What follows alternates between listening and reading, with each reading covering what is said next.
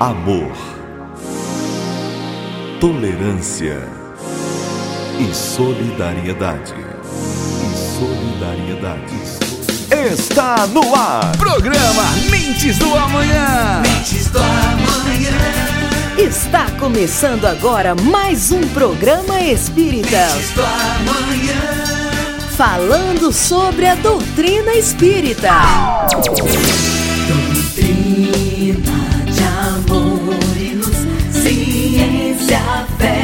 Consolação.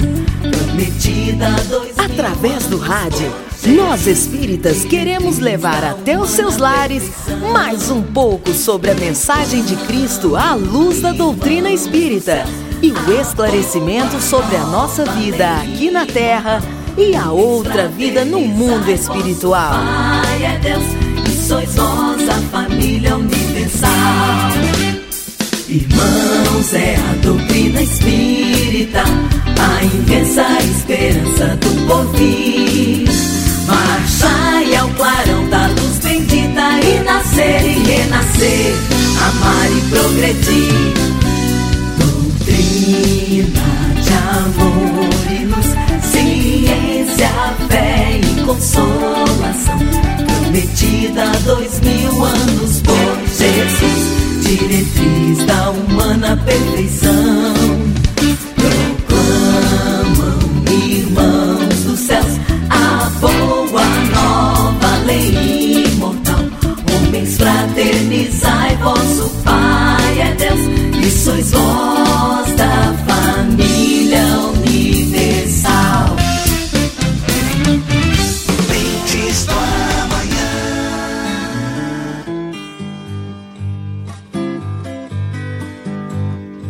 Uma passagem interessante sobre a vida de Chico Xavier é aquela que ele fala sobre o remédio ensinado por sua mãe em uma das visões recebidas. Sua vida estava tumultuada. Trabalhava excessivamente, escrevia mais ainda, ajudava as pessoas e, mesmo assim, era maltratado pela zombaria de muitos. Foi num dia de extrema tristeza para o médium que a sua mãe, Maria João de Deus, apareceu e deu ao filho o seguinte conselho: Meu filho, para curar suas inquietações, você deve usar a água da paz. Depois de procurar em várias farmácias e também na capital, Chico nada encontrou. Em uma aparição da mãe, Chico contou a ela seu insucesso em encontrar o remédio. Ela, sorrindo, disse que ele poderia encontrá-lo dentro de casa. Bastava que enchesse a boca com um pouco de água e a conservasse ali, enquanto alguém lhe fizesse alguma provocação. Deveria conservá-la na boca, banhando a língua, enquanto persistisse a vontade de responder ao provocador. E assim, passou Chico a fazer uso desse remédio em vários momentos da sua vida. E a água da paz, mantida na boca, evita a resposta impensada, evitando assim transtornos futuros.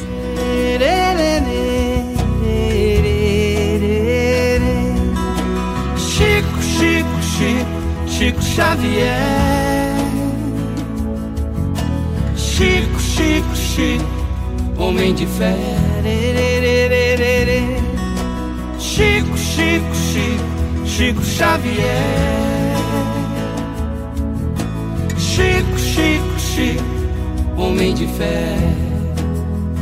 Por esse mundo passou um homem de tanto amor, suas pegadas deixou para outro seguir. Pregou tanta paz, deixou tanta luz, dedicou sua vida ao Mestre Jesus. Chico, Chico, Chico, Chico Xavier. Chico, Chico, Chico, homem de fé. Chico, Chico, Chico, Chico Xavier. Chico, Chico, Chico, homem de fé.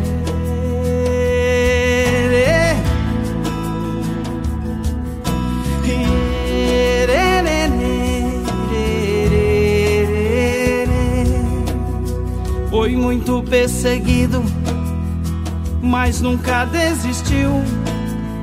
Seu amor foi maior do que a dor que sentiu.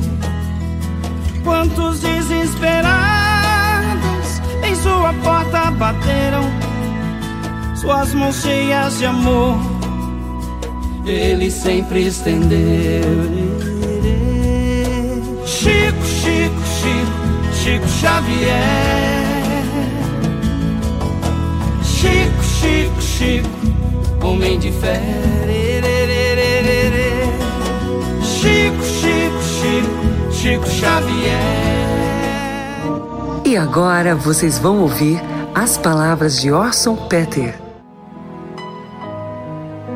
Meus amigos, que satisfação estar novamente aqui pelas ondas da web rádio, sempre valorizando a coluna O Livro Espírita, este manancial rico de luzes, de esclarecimentos que orientam a nossa vida, nos ajudam a compreender os desdobramentos e desafios que a caminhada vai apresentando. E desta feita quero falar sobre um grande livro da literatura espírita, da conhecida médium Ivone do Amaral Pereira. Ivone é um ícone da mediunidade no Brasil, um exemplo de comportamento sereno e consciente na prática da mediunidade e na responsabilidade com esta faculdade humana que tem a finalidade de educar o ser, ser porta-voz de orientações e ao mesmo tempo despertar o amor ao próximo através da caridade. Ivone Pereira é um marco na história do espiritismo brasileiro. Ela deixou um legado de luzes, de muitos livros e até pelo próprio comportamento sempre exemplar, sempre vinculado às tarefas do bem, de forma que temos em Ivone Pereira um referencial para estudo do espiritismo e para entendimento da mediunidade propriamente dita, seja pela experiência pessoal da médium que foi uma mulher bastante sofrida do ponto de vista social, uma mulher que enfrentou desafios, que enfrentou e alijou ao próprio comportamento, absorveu ao próprio comportamento um perfil de bastante renúncia, de bastante entendimento, de dedicação e principalmente de humildade. Ivone Pereira nasceu em 1900, dia 24 de dezembro de 1900, e sua desencarnação ocorreu no dia 9 de março de 1984. Publicou vários livros. São livros de alto valor doutrinário e o livro que mais caracteriza a sua psicografia é o Memórias de um Suicida. Um livro denso, um livro de muitas páginas, mas de conteúdo abrangente para analisar esse flagelo social que é o suicídio. Eu sou um admirador muito grande das obras de Ivone Pereira. Sempre estou consultando seus livros, sempre estou lendo suas narrativas, saturadas de ensinamentos para o nosso compreender desse processo de viver. Suas orientações são muito lúcidas, ela que também era médium receitista, ela que também atendia centenas de correspondências de pessoas que lhe escreviam pedindo orientações sobre a saúde, pedindo orientações sobre os grupamentos mediúnicos, sobre a própria mediunidade. Ivone correspondeu-se com muitas pessoas. Eu mesmo tive a felicidade de me corresponder com a citada médium, personagem sempre presente nas páginas da revista O Reformador e com esses livros substanciosos, expressivos, que muito enriquece a literatura espírita mediúnica brasileira. E entre seus livros há preciosidades, né? como a trilogia que fala de suas próprias encarnações passadas, ou nas voragens do pecado, o Cavaleiro de Numieres, o drama de Bretanha, mas ela também deixou os fabulosos recordações da mediunidade e devassando o invisível. São obras de renome, obras que ensinam muito através de histórias e especialmente do seu exemplo pessoal, especialmente das orientações lúcidas doutrinariamente considerando.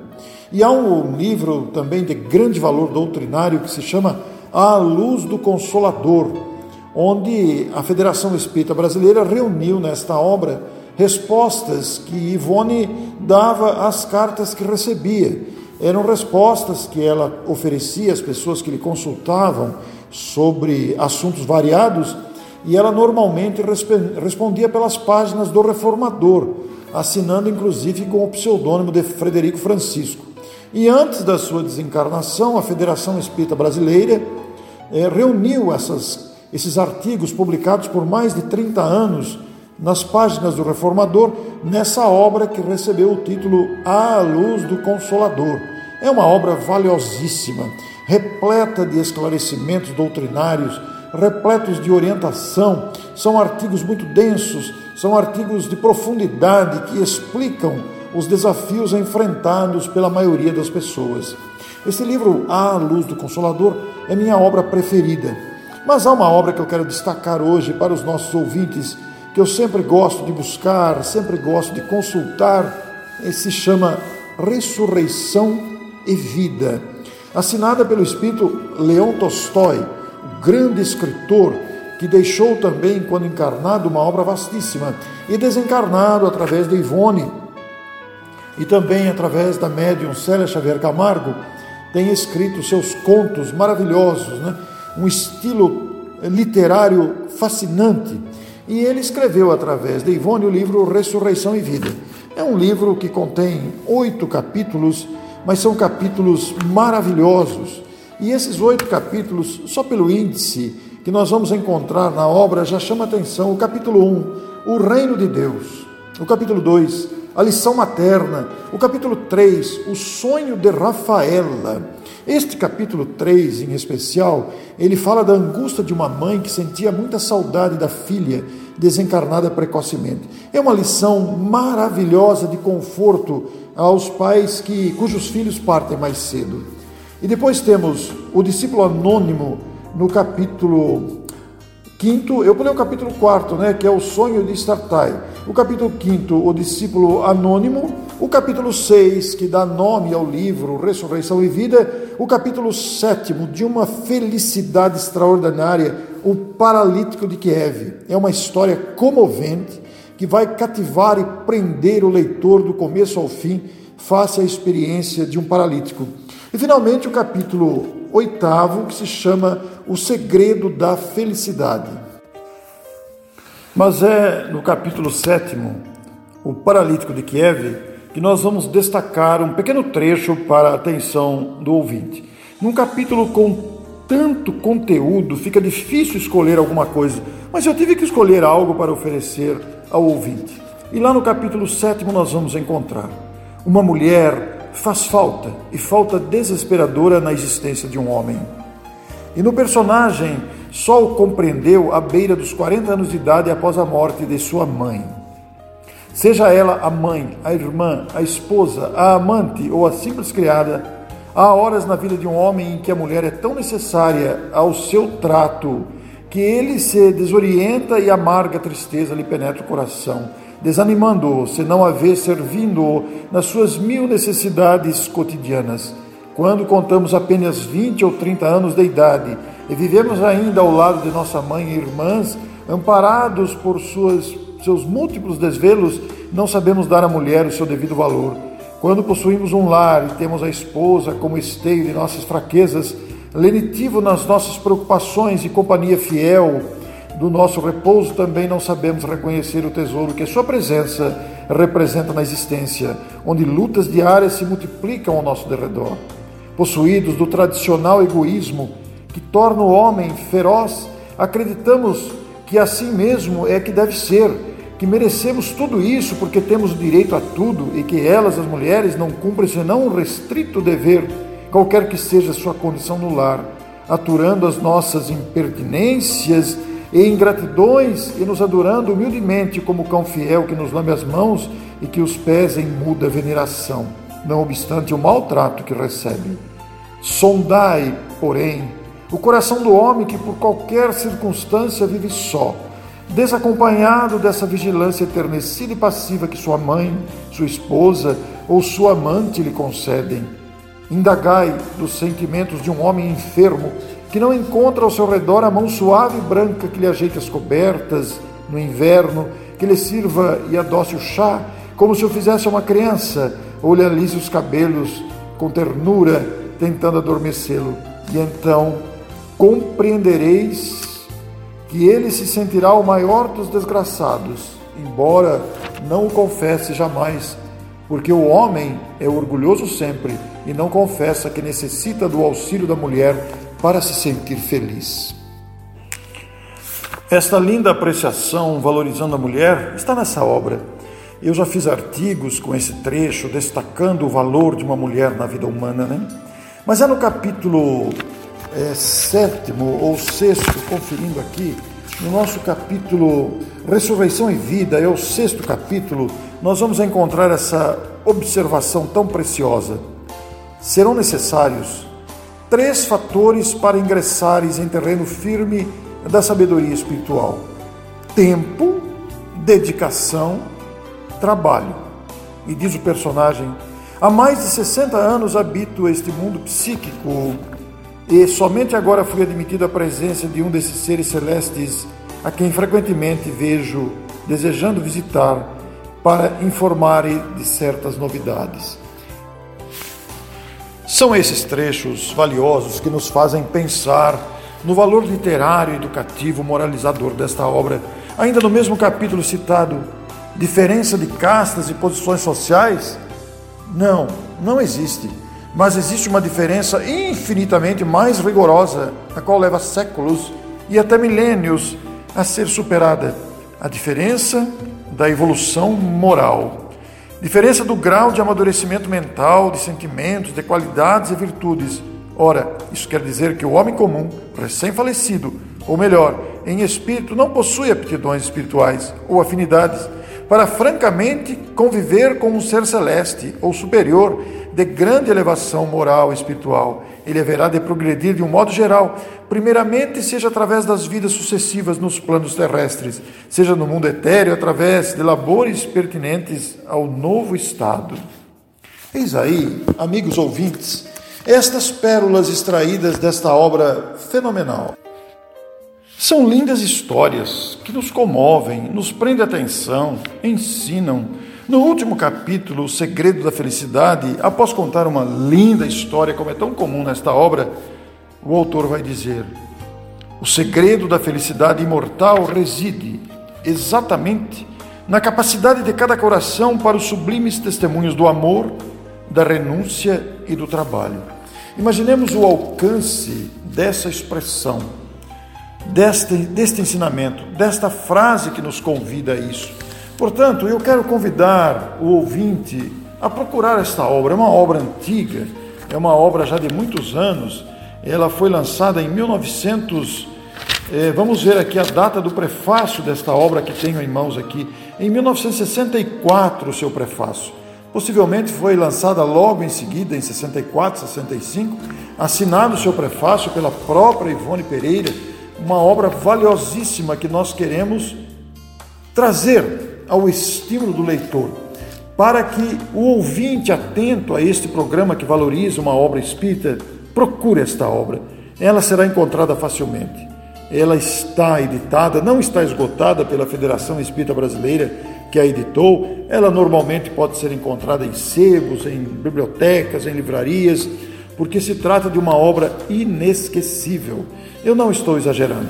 Se o nosso ouvinte procurar realmente por esta obra, Ressurreição e Vida, assinada pelo Espírito Leon Tolstói, na psicografia da grande médium Ivone do Amaral Pereira, se defrontará com um conteúdo riquíssimo de conhecimento, de esclarecimento, que vão motivar a vida do leitor para uma nova postura, uma postura de equilíbrio, mas também uma postura, uma postura de, de busca desses ensinamentos que nos fazem valorizar a vida, desses ensinamentos que trazem ao nosso coração a motivação para vencermos as imperfeições que ainda carregamos.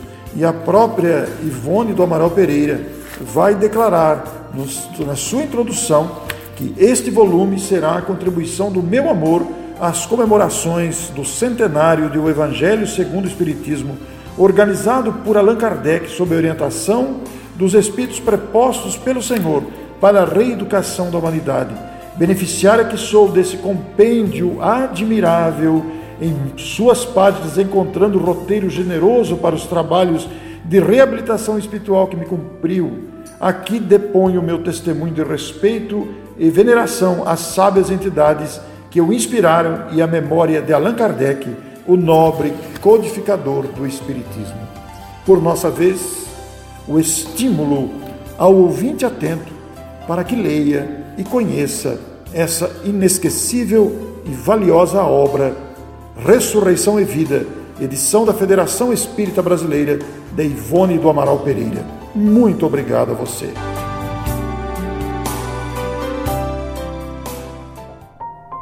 Mensagem do dia.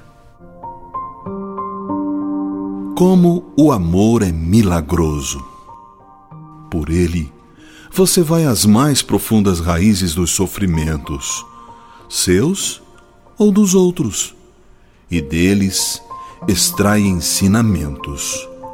O amor injeta nos domínios da dor uma energia superior que os abala. O amor cobre a multidão dos pecados, disse Jesus.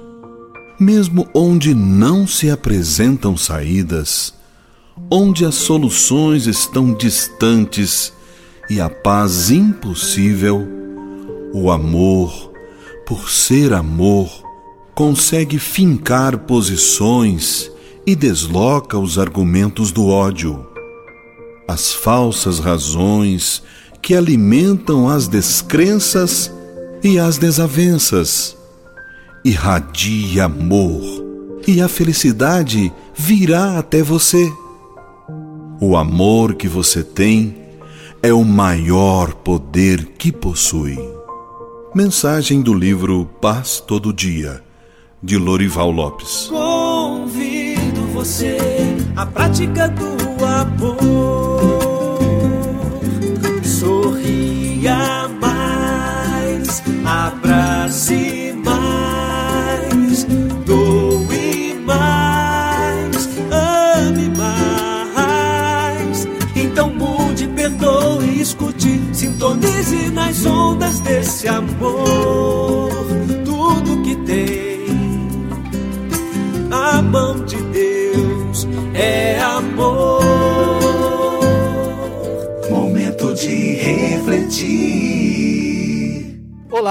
Amiga, olá, amigo. Seja muito bem-vinda, seja muito bem-vindo aos comentários do Livro dos Espíritos do Mentes do Amanhã.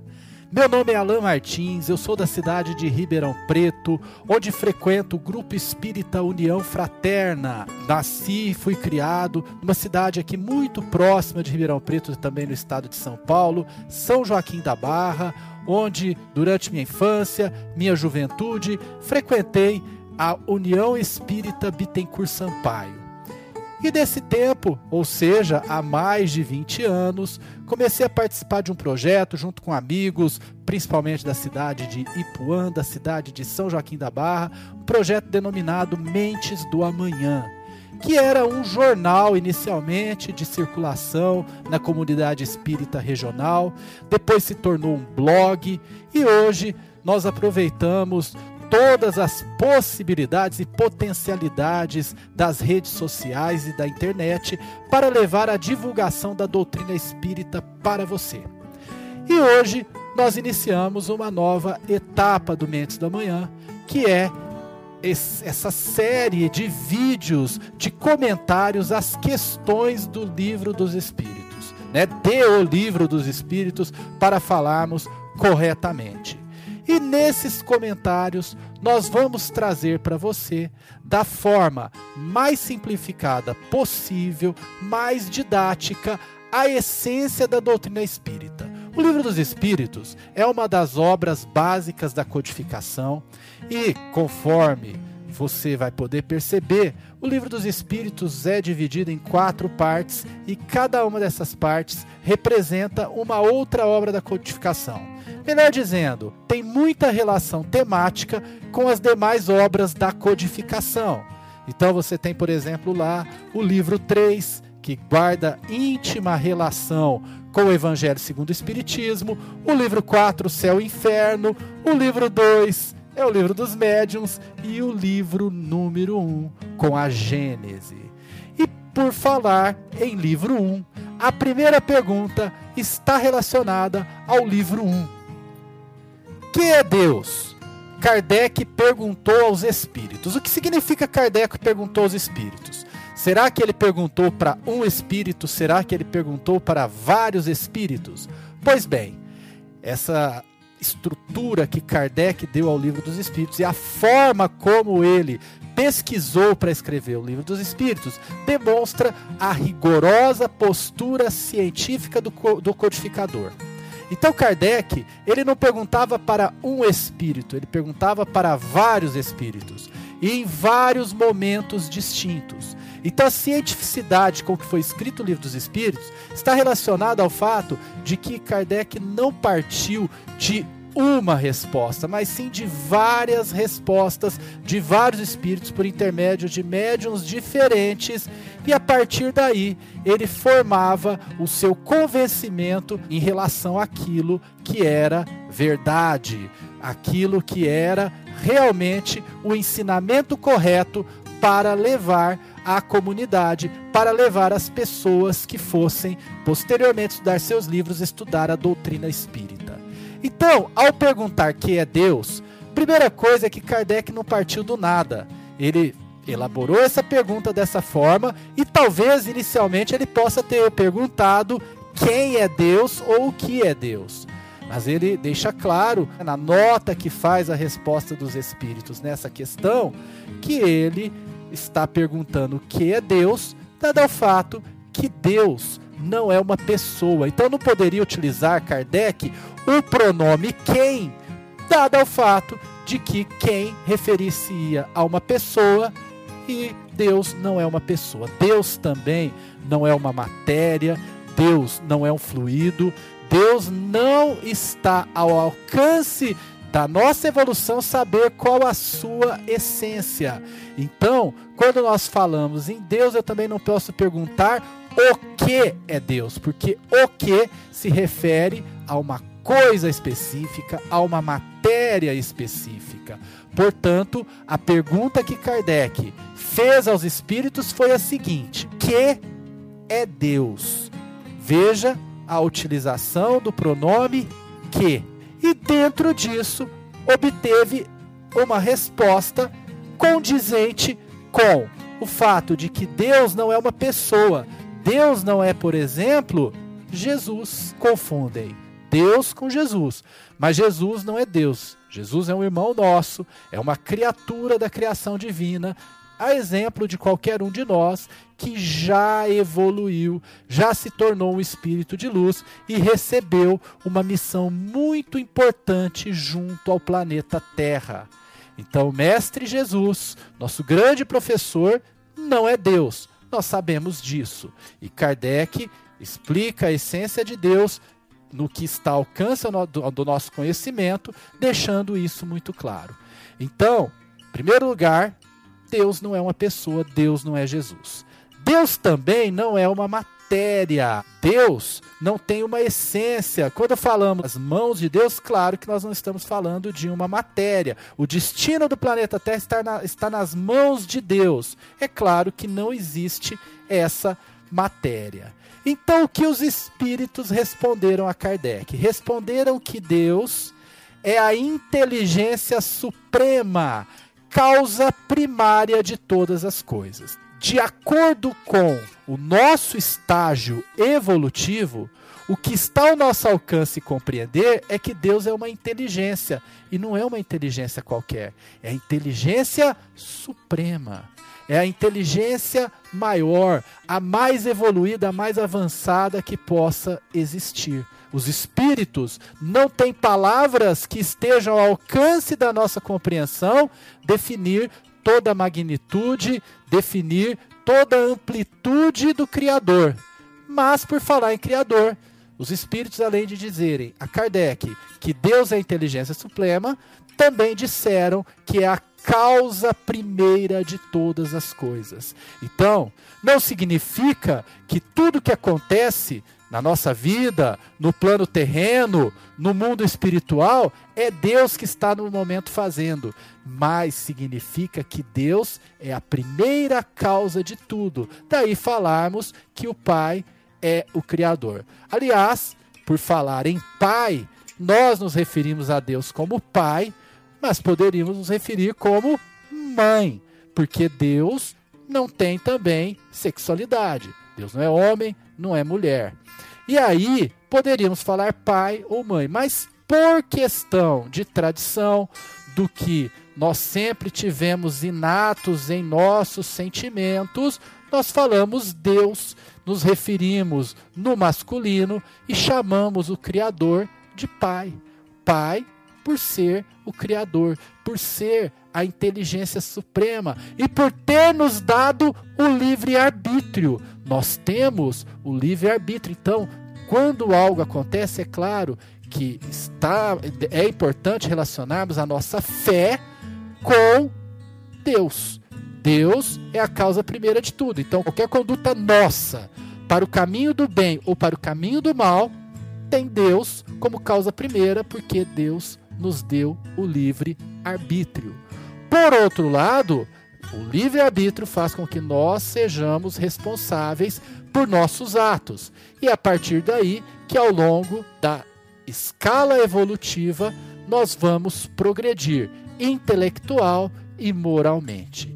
Então Deus, que não é uma inteligência qualquer, é a inteligência suprema, a causa primeira de todas as coisas. Só para você ter uma ideia, meu amigo, minha amiga, eu ontem estava assistindo um programa fantástico na televisão e vi uma reportagem que eu até vou deixar o link para você junto a este vídeo, que acontece no corpo humano como reage o organismo já infectado pelo vírus. Então, nesse tempo da pandemia do Covid-19, nesse momento difícil que estamos passando, mostra a reportagem como que o organismo humano combate o vírus. E ali você vê como que a perfeição da criação, a perfeição de tudo que Deus fez, de tudo que Deus nos deixou.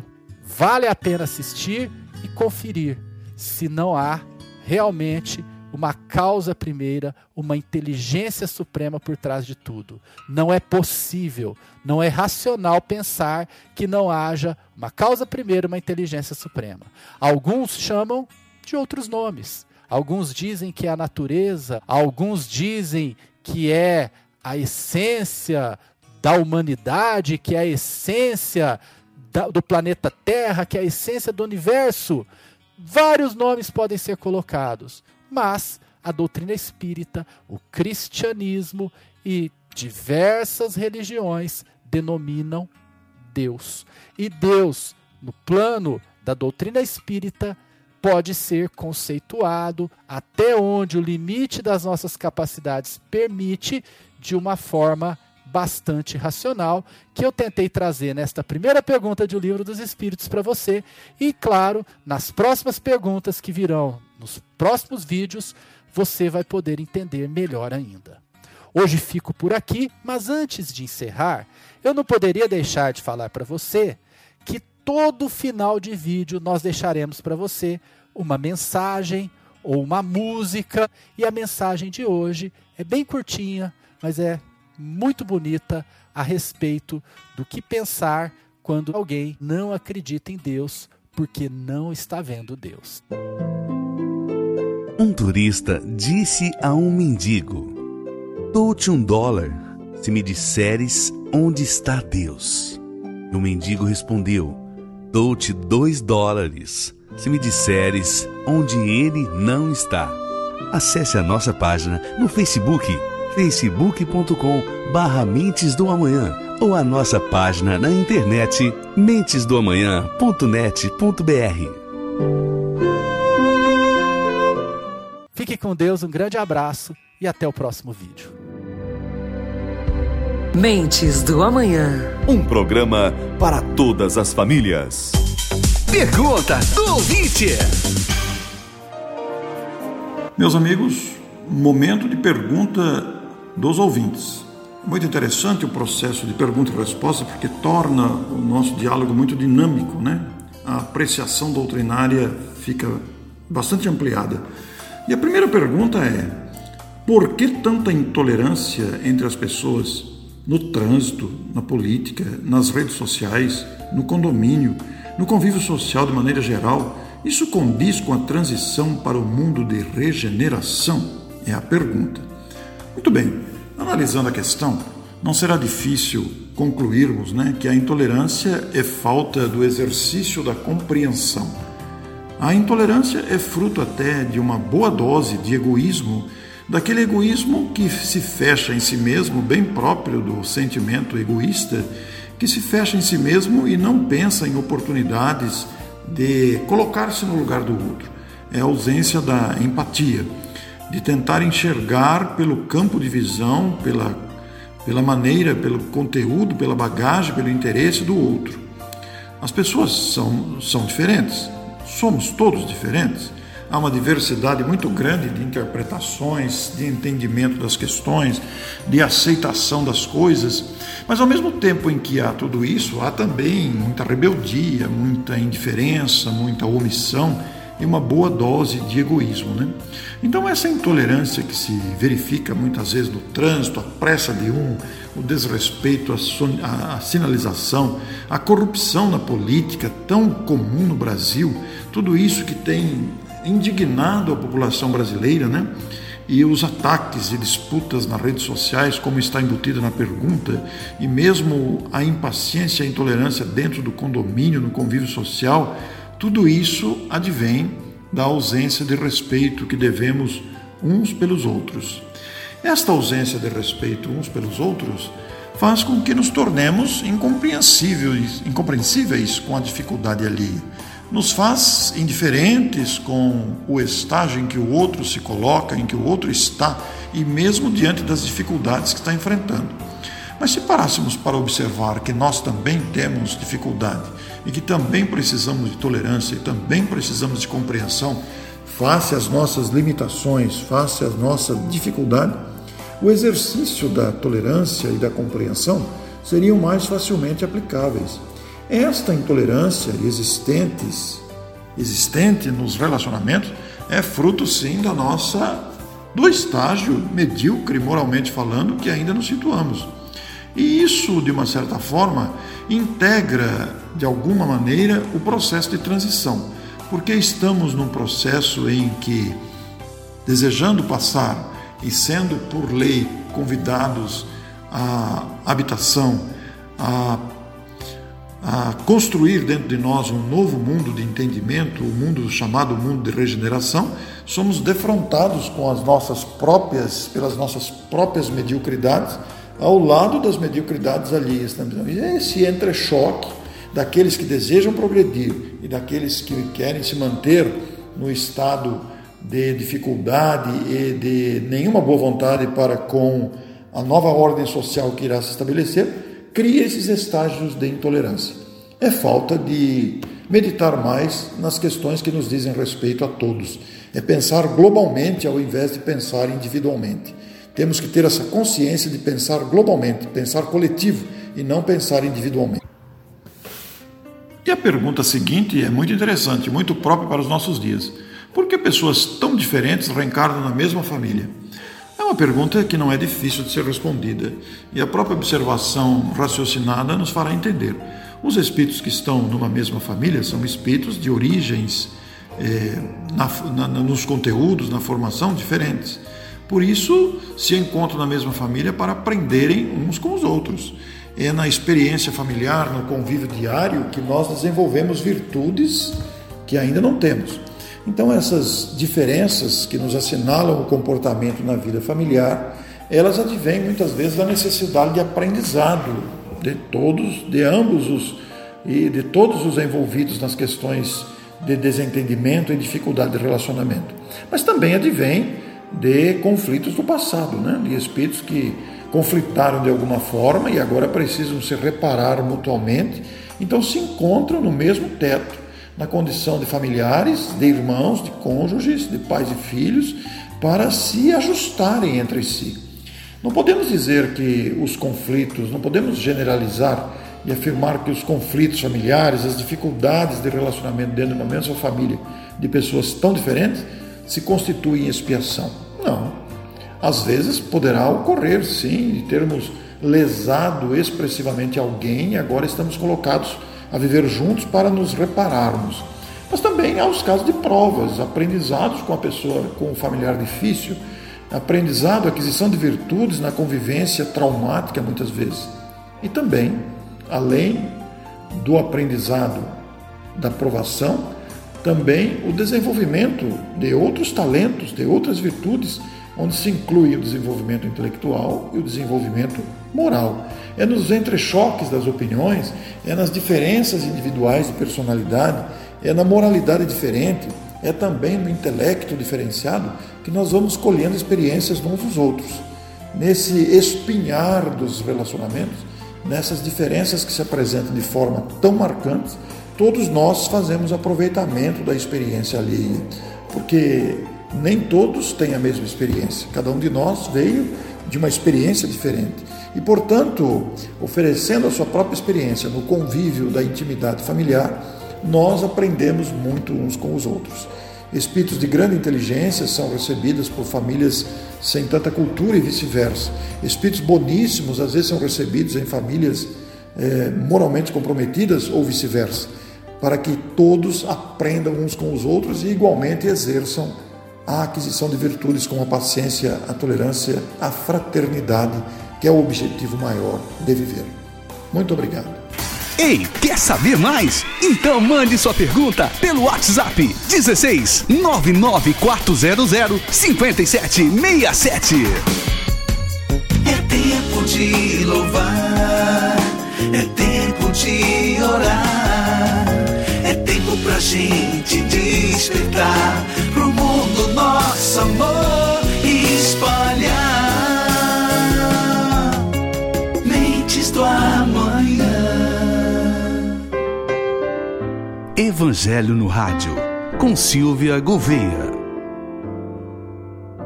Olá, ouvintes, que Jesus nos abençoe. Aqui quem fala é Silvia Gouveia. Estamos iniciando o programa Espírita Mentes do Amanhã. É o Evangelho com você, estreitando laços, chegando mais próximo trazendo Jesus para os nossos corações. Silvia Gouveia trazendo a introdução, iniciando o estudo do Evangelho com o jornal, agora no rádio Mentes do Amanhã. O Evangelho segundo o Espiritismo, o estudo organizado, criado por Allan Kardec, nosso professor Hippolyte Leon Denizar Rivaio estamos utilizando a tradução do professor Herculano Pires. E não poderíamos iniciar de outra maneira senão exaltando aí esse espírito, o grande professor, o grande bom senso do nosso querido professor Hippolyte Leon Denizar Rivaio, Allan Kardec, que tem sido para nós o grande farol, iluminando as palavras de Jesus, tirando o véu que durante esses séculos todos nos impossibilitava, qual uma catarata da alma, de enxergar Jesus com uma clareza suficiente que nos convencesse a seguir-lhe os passos. Como se disséssemos lá no monte e durante a sua passagem na terra, o que diz esse homem? O que está dizendo ele? Como assim? E Kardec então vem nos tornar mais claro as palavras do Cristo de forma a nos convencer a ser Ele nosso Mestre e Senhor, a seguir pelo seu caminho, por ser Ele a verdade e a vida para nós. debruçar sobre Kardec, estudar Kardec para entender Jesus. Quem nos traz esse convite vem com uma carta de apresentação do Evangelho, o Espírito da Verdade. Prefácio. Os Espíritos do Senhor, que são as virtudes dos céus, como um imenso exército que se movimenta ao receber a ordem de comando, espalham-se sobre toda a face da terra.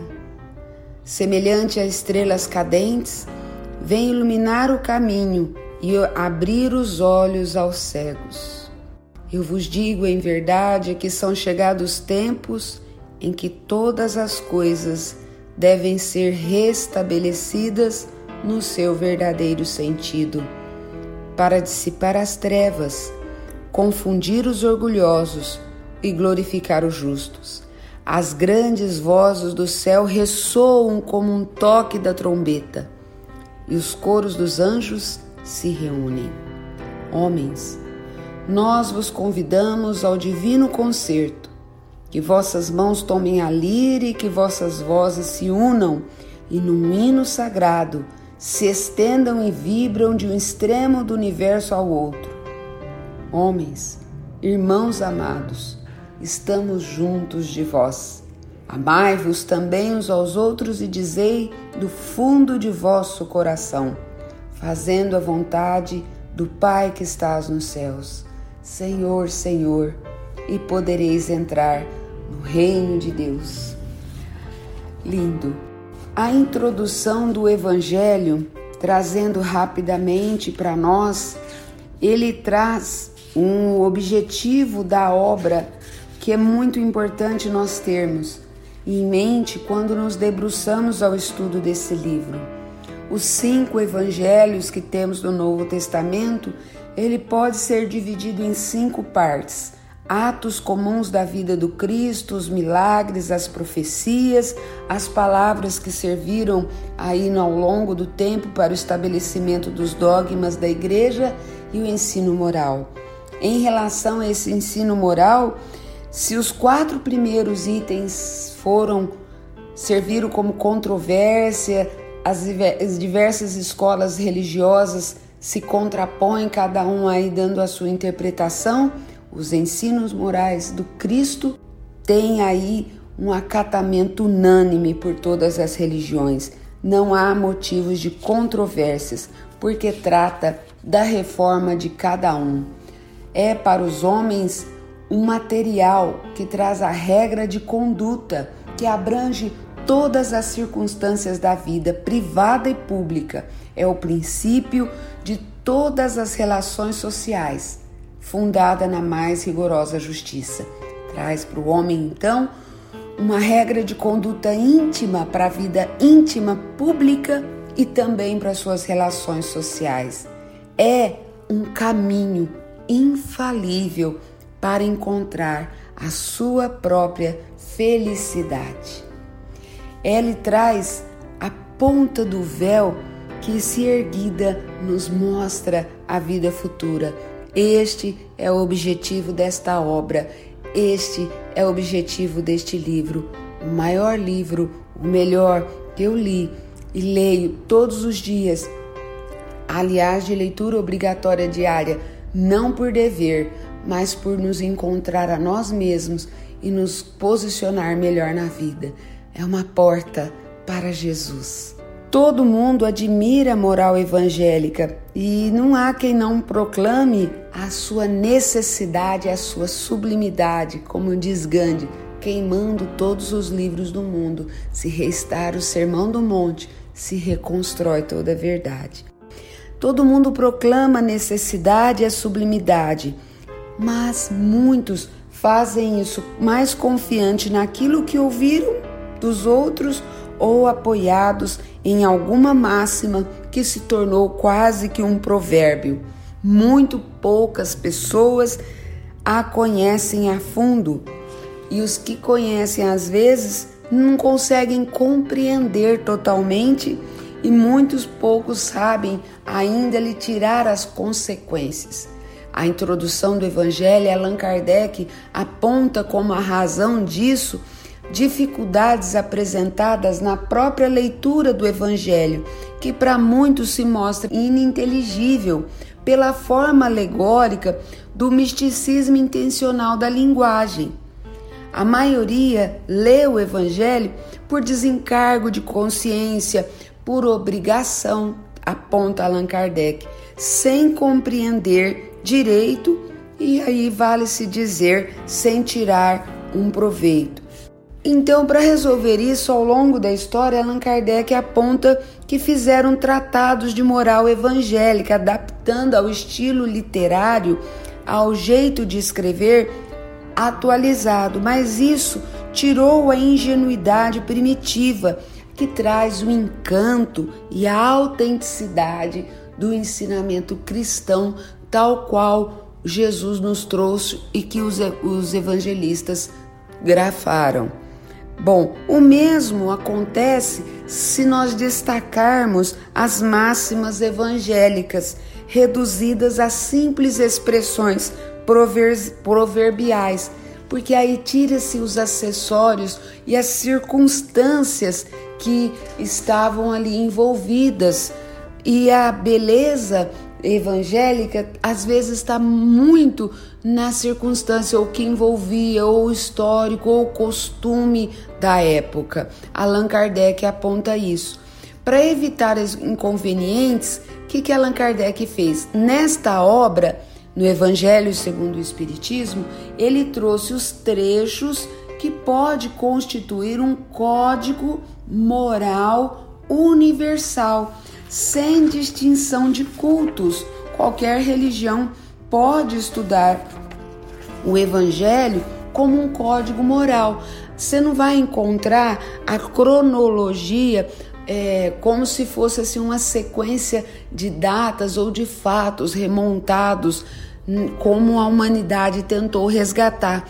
Ele agrupou por ideias de pensamentos para tentar nos conduzir na construção de um entendimento da ideia cristã de forma que vai nos modificando o nosso pensamento é, milenar constituído, de forma que cada assunto ele vai agrupando por versículos em todos os evangelistas no, todos os evangelistas, vai agrupando por temas de forma a construir o nosso pensamento, modificando a nossa moral, evitando repetições desnecessárias.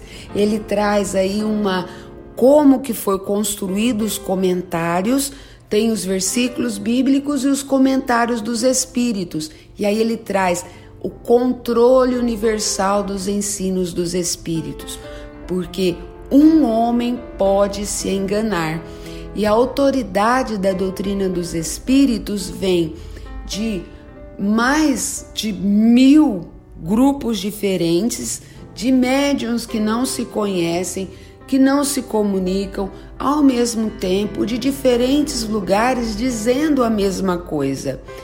Então, o primeiro controle que ele fala é o controle do bom senso, o controle da razão quando se recebe uma coisa que se contraria a ciência, a razão, o bom senso, se abandona de pronto, não se divulga e esquece-se porque os espíritos, entre os espíritos, tem os pseudos sábios, os presunçosos, ele próprio nos adianta. Tem os vulgares, os que não sabem mais do que os homens, os presunçosos, falsos sábios, que creem saber aquilo que não sabem os sistemáticos que tornam suas próprias ideias pela verdade e os de ordem mais elevadas, que são completamente desmaterializados, totalmente libertos das ideias e preocupações terrenas.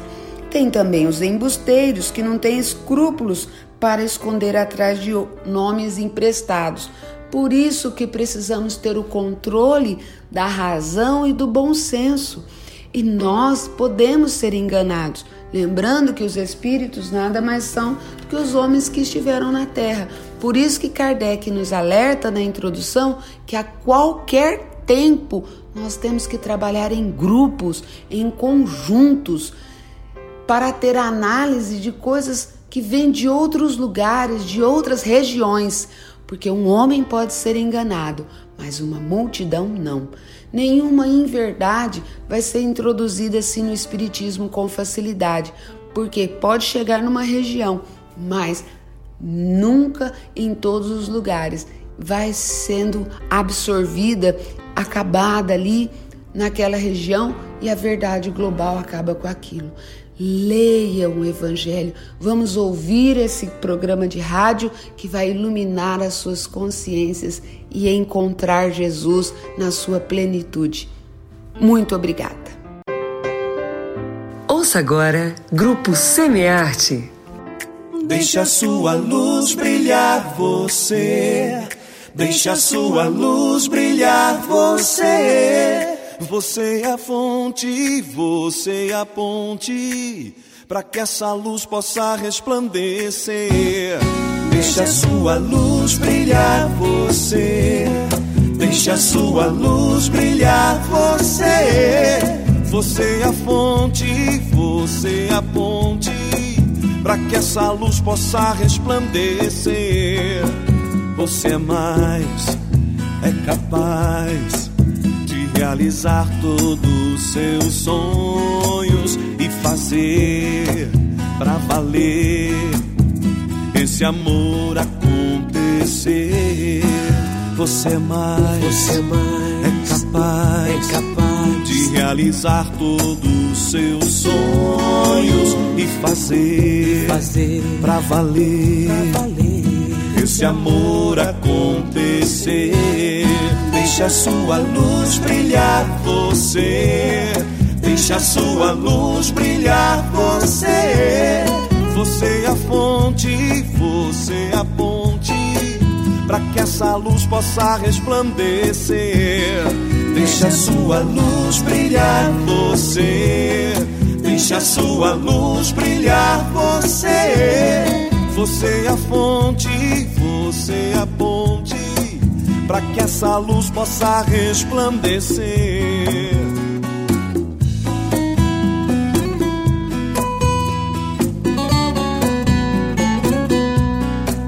Você mais é capaz de realizar todos os seus sonhos e fazer para valer esse amor acontecer você é mais, você é mais, é capaz, é capaz. De realizar todos os seus sonhos e fazer, e fazer. Pra valer, pra valer. Esse amor acontecer.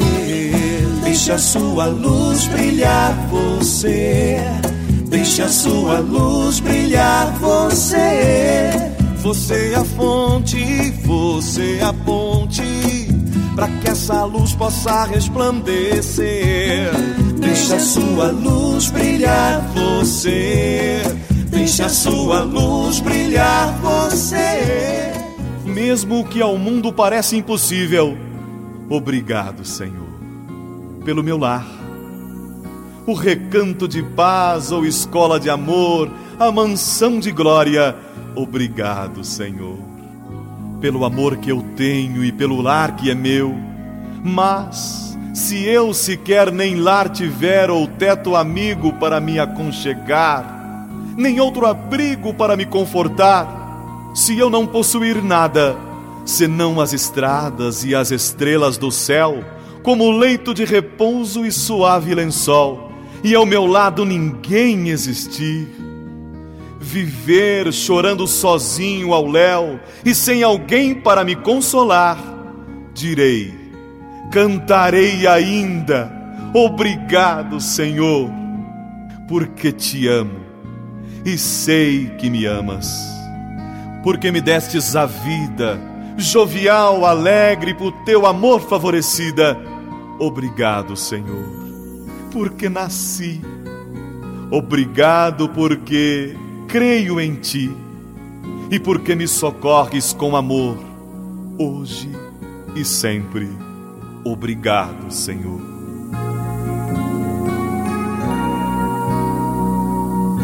Termina agora mais um programa Mentes do Amanhã. Deus abençoe. e até o próximo programa.